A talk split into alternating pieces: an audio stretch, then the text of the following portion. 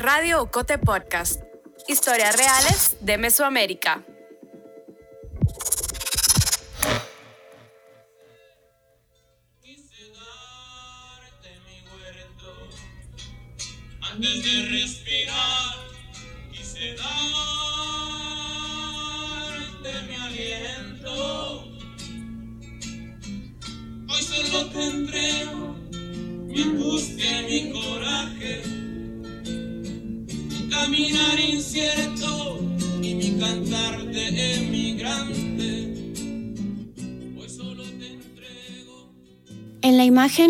Sentada junto a Julia y Andrés, sus hermanos, en un sofá gris. Ronda los 30 años y recoge su pelo largo y negro en una trenza. Cuando empieza a sonar nostalgia, la canción de su papá, Luna cierra sus ojos grandes, canta bajito y las voces de sus hermanos la acompañan. Y mientras sus ojos están cerrados, el lente de una cámara graba la escena. Una cámara que ella misma colocó, como muchas veces lo había hecho antes y lo haría después, para registrar el momento, su momento y el de su familia. Aquella escena, grabada en 2018, formaría parte del documental Tío Jim, su primer largometraje estrenado un año después, en 2019, del que Luna sería productora, directora y guionista. En Tío Jim, a través de su historia y la de su familia, Luna logra hacer un retrato de su padre y recuperar la memoria de un pueblo en la Sierra Norte de Oaxaca, al sur de México, la de su pueblo. Soy Melissa Rabanales, periodista de Ocote, y en este episodio de la segunda temporada de Las Recias hago un perfil sonoro de Luna Marán, la cineasta zapoteca, la narradora, la activista. Son profesionales de alto nivel, destacan en campos diversos, rompen paradigmas, abren brecha para futuras generaciones. Y sí, también son mujeres. Las Recias es la serie de Radio Ocote Podcast que colecciona perfiles sonoros de mujeres de Mesoamérica que son puro fuego. Las Recias es producida en Guatemala por el equipo de Ocote, con el apoyo de Seattle International Foundation. Escuchas nuestra segunda temporada. Me ha tocado como el privilegio de haber crecido en una comunidad que tiene aún como sus formas tradicionales de organización. Eso me ha permitido tener una estructura de aprendizaje muy fuerte para hacer lo que hago hoy en día, que son películas. Guelatao de Juárez, un pueblo rural en la Sierra Norte de Oaxaca, no pasa de 600 habitantes. Es un lugar pequeño, pero parece estar destinado a ser cuna de grandes personas.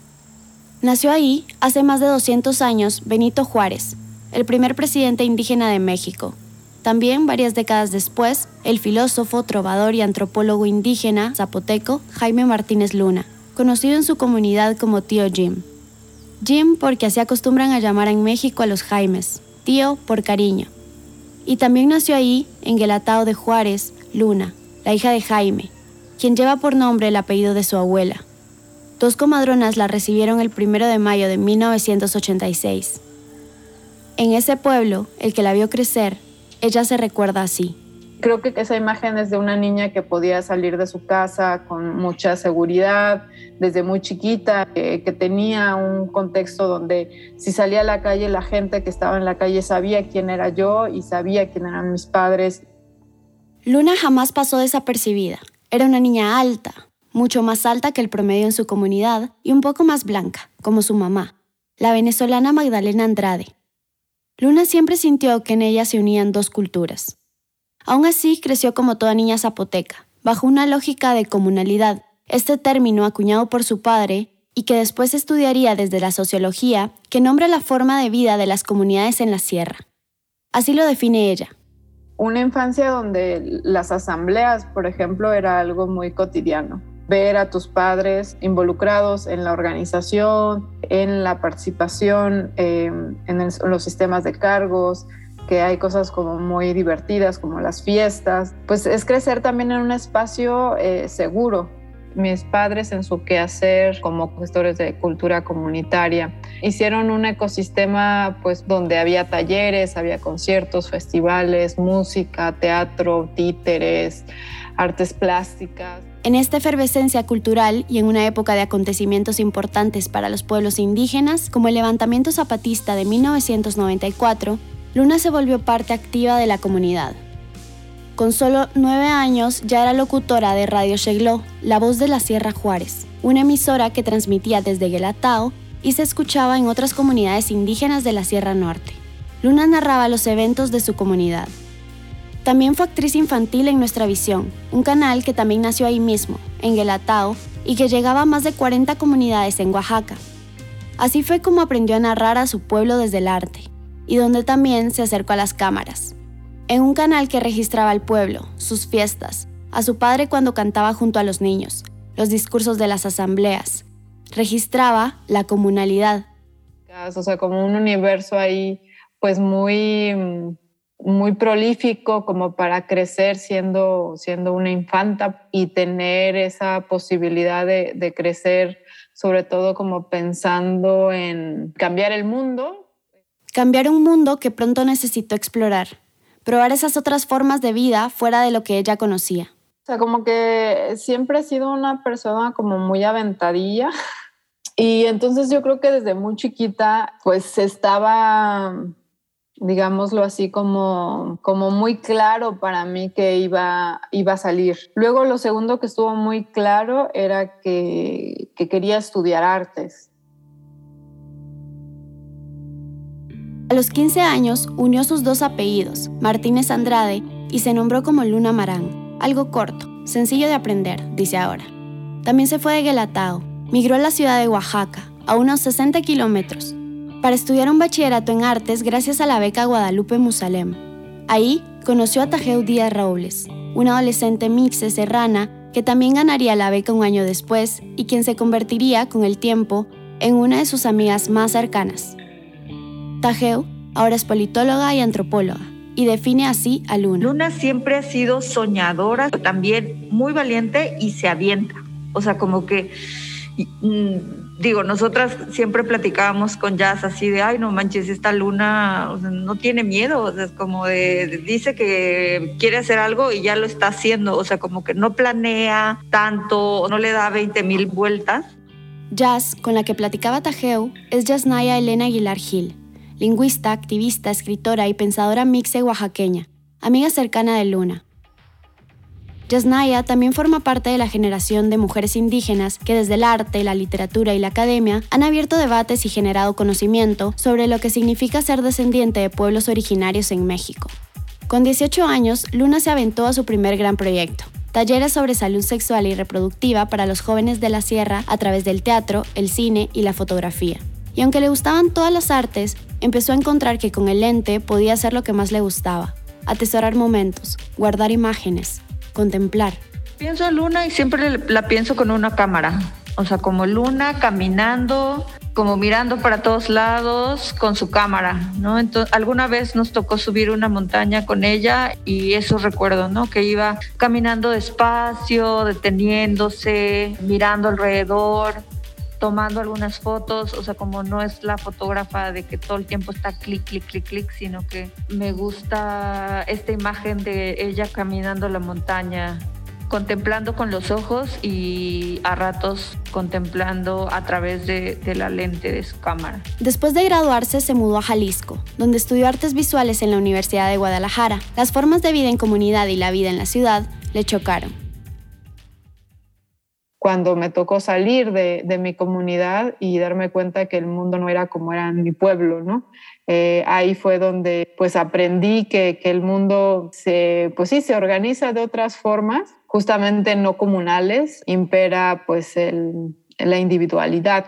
Es donde me doy cuenta que pues que, existen otras formas de, de habitar el mundo y que esas otras formas de habitar el mundo son muy diferentes pero no solo diferentes, eh, porque lo diferente no es malo, sino también eh, pues son, eh, digamos, espacios que, donde habita la soledad, donde habita... Y también donde habita el racismo. Luna prefiere no profundizar en las experiencias que enfrentó, pero es consciente de que el racismo lo atravesó a ella y a su pueblo. A veces es difícil disociarlo de cualquier experiencia. Creo que mm, en este ejercicio de nombrar el racismo, que no es nada fácil, porque uno quisiera realmente que no existiera y uno, uno no quiere colocarse en ese lugar como decir es que a mí me pasó, a mí me hicieron, es muy duro tener que hablar desde, desde lo que a una le ha pasado, pues duele, duele en el, en el cuerpo y duele en la memoria también. Reconocer que yo no hablo zapoteco porque hay un sistema, eh, un Estado ha provocado un lingüicidio de manera sistémica y contundente para que yo no lo hable, este, pues es reconocer que mi padre recibió golpes, que mi, mi abuela tuvo que golpear para que mi, para que mi padre dejara de, de hablar el zapoteco.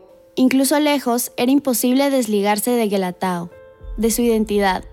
Tajeu me habló de cómo su territorio marcaría todo el trabajo de Luna. Como es muy sencillo para alguien de una comunidad que cuando se va, deje todo tu bagaje comunitario, eh, lo dejes en la comunidad, pero creo que Luna desde el inicio, o por lo menos desde que yo conozco esta etapa, ¿no? Sobre todo su etapa después de la universidad, después de estudiar cine, pues que siempre he estado eh, muy consciente y muy clara de que esté donde esté, su visión siempre ha sido muy comunalista, muy como, comunitaria.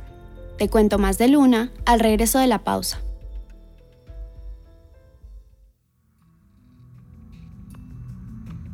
Estás escuchando la segunda temporada de Las Recias, la serie de Radio Ocote Podcast que narra los perfiles sonoros de mujeres de Mesoamérica que son puro fuego. ¿Y tú, a qué otra recia conoces? Cuéntanos de ella en las redes sociales de Ocote con el hashtag Las Recias. También te invitamos a unirte a nuestro círculo de oyentes. Búscanos en Facebook y sé parte de nuestra comunidad en La Fogata.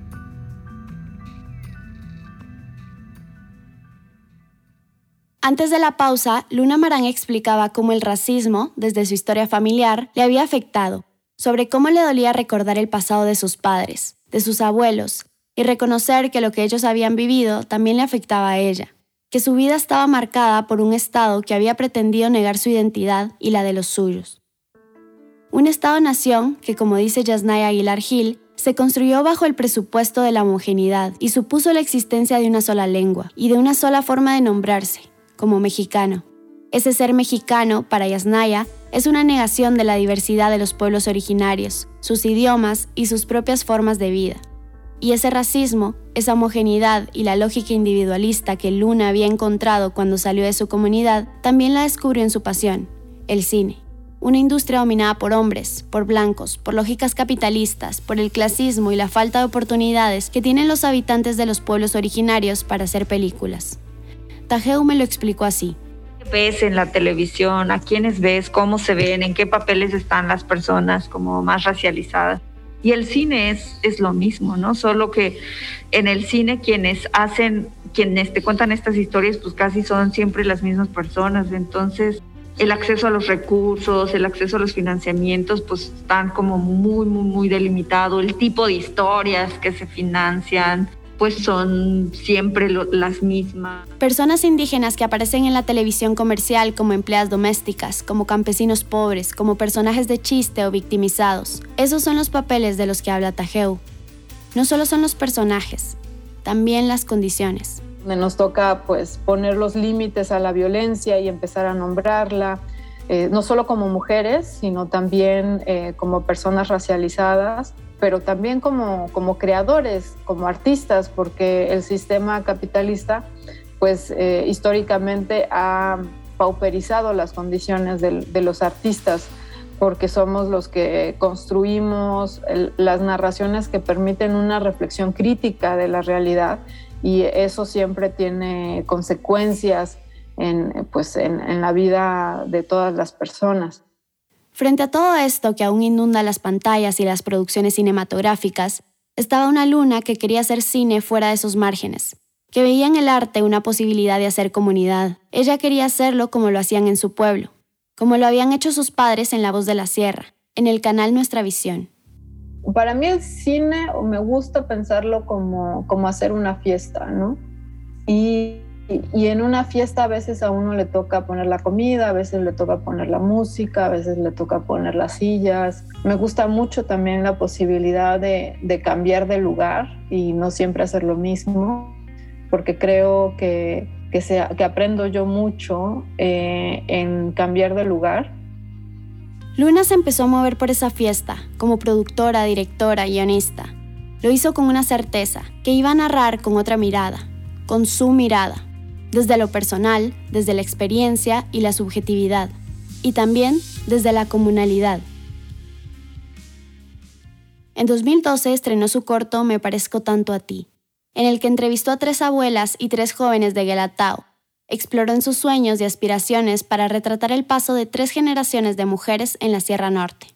Él era un hombre que no tomaba, era muy trabajador este, y muy respetuoso. Y era mi novio acá, pero de chamacos, de mano, de mano sudada, como decimos. Y ahí... Este... Creo que he crecido bajo las historias de muchos mujeres, mis abuelas, tanto mi abuela materna como paterna, creo que las figuras de, las mujeres de mi comunidad, mujeres que participan de manera cotidiana, creo que me han marcado.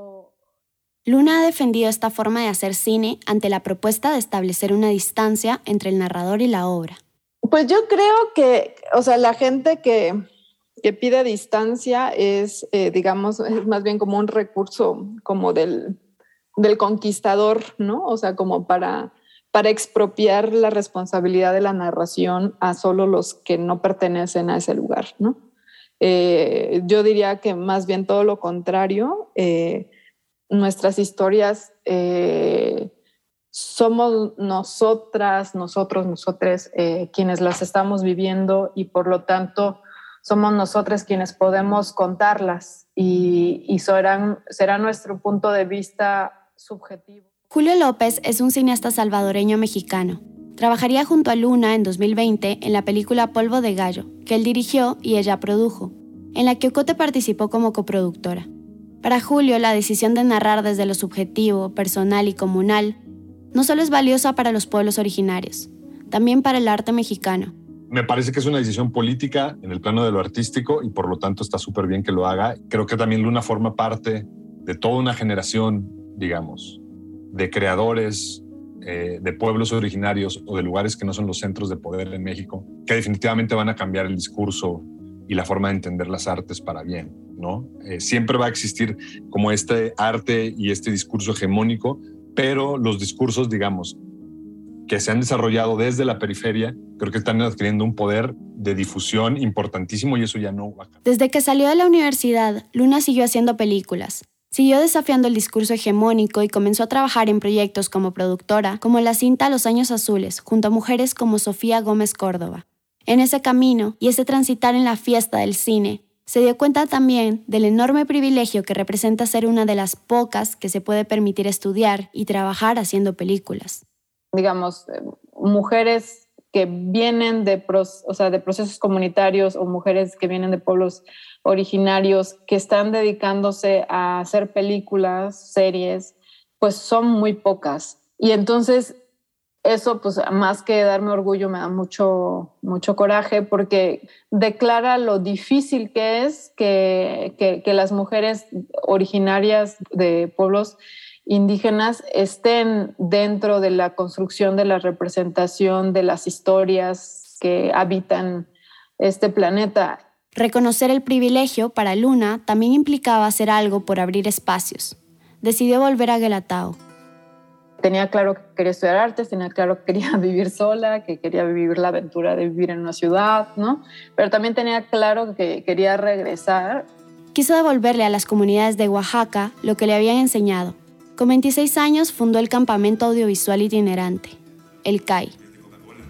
Recuerdo cuando pasó el terremoto del 99. Acabamos de salir del recreo, pero yo me había quedado en el salón para meter una libreta en mi mochila que finalmente utilicé para cubrirme la nuca.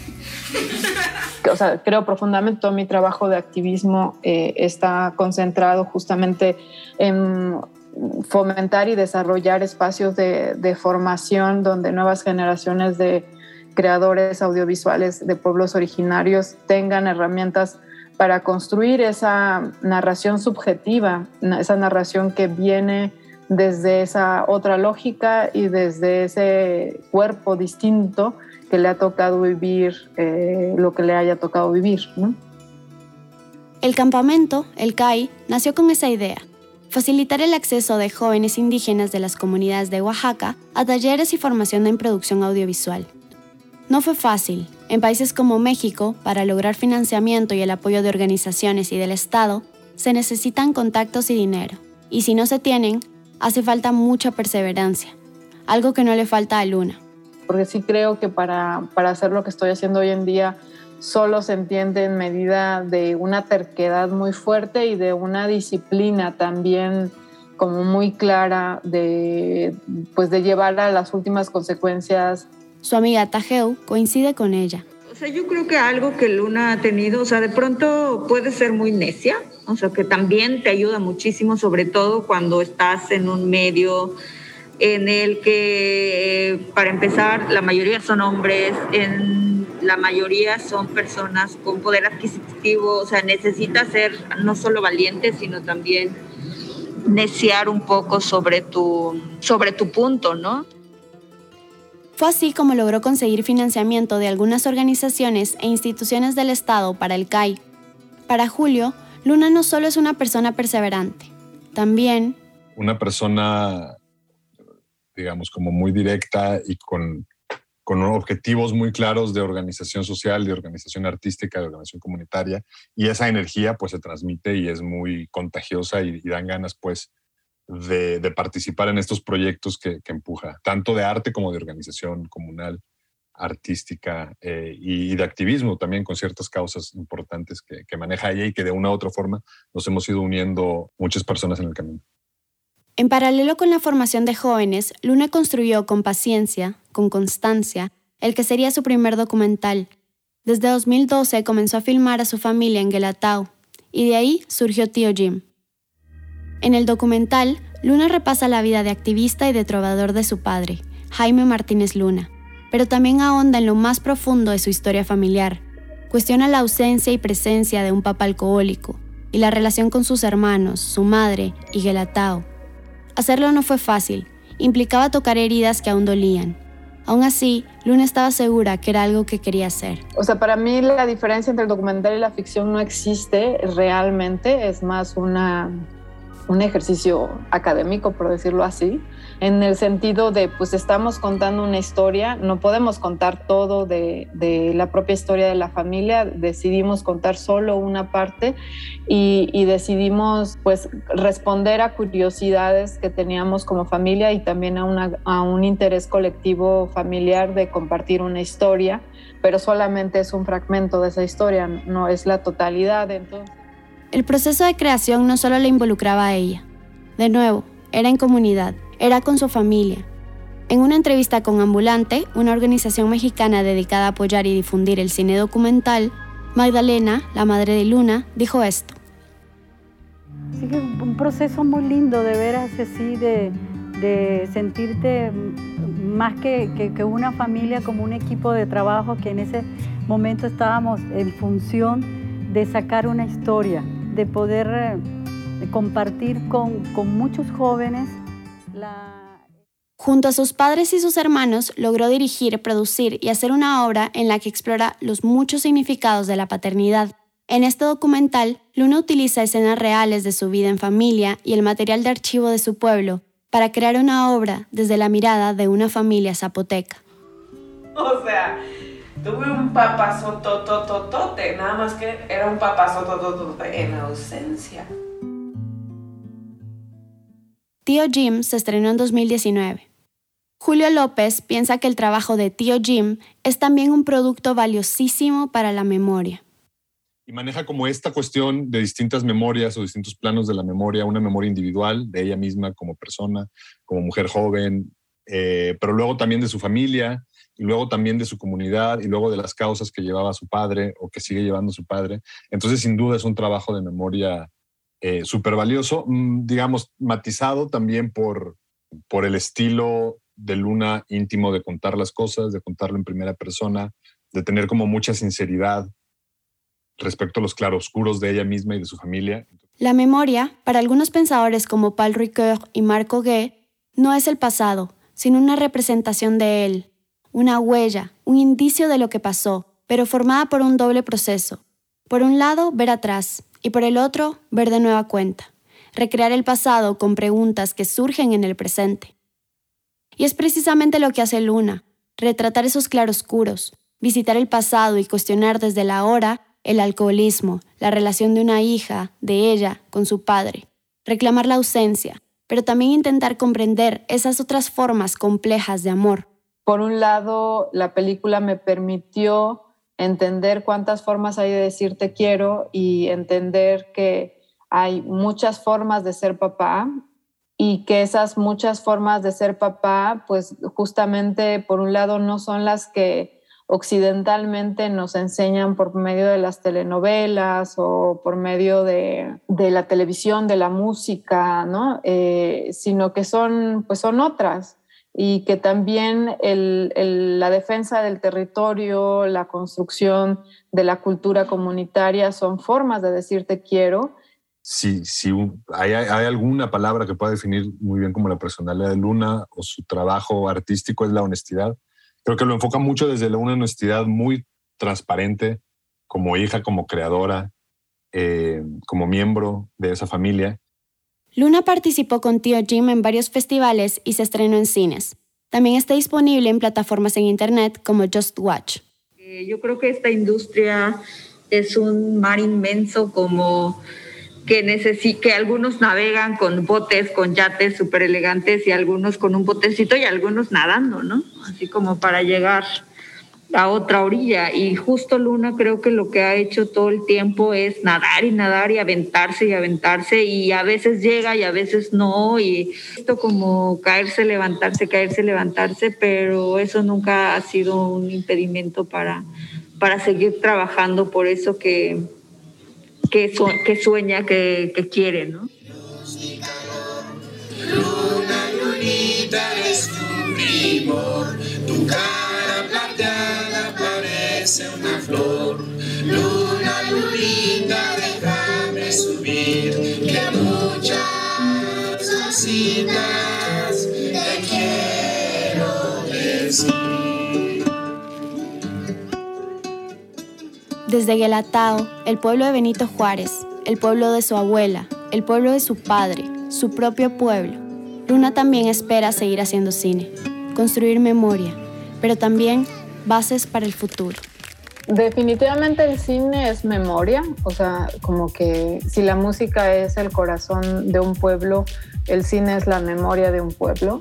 Hago conciencia de que me toca o juego ese rol de, narradora como narradora de un, pues de un proceso complejo que, vive mi comunidad y que, me toca justamente ahí y pensar también pues el, cine que estoy haciendo pues es el, cine que representa también la memoria no solo de mi pueblo, sino de, una región o de un estado y luego no solo del estado, sino también del país, porque pues el cine hace eso, ¿no? Va construyendo justamente como el imaginario de un país.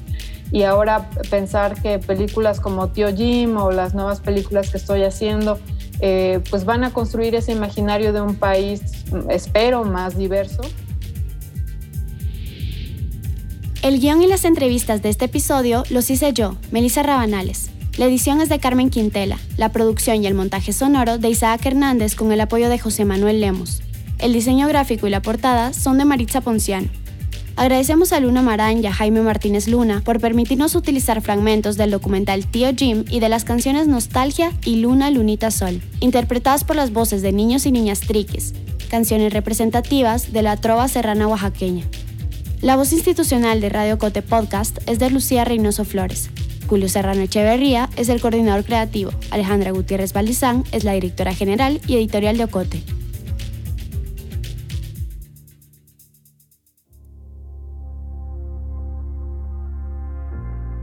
Llegamos al final de este episodio. Si te gustó, te impactó, te indignó o te emocionó, te animamos a que lo compartas con tus amigas, amigos y familiares.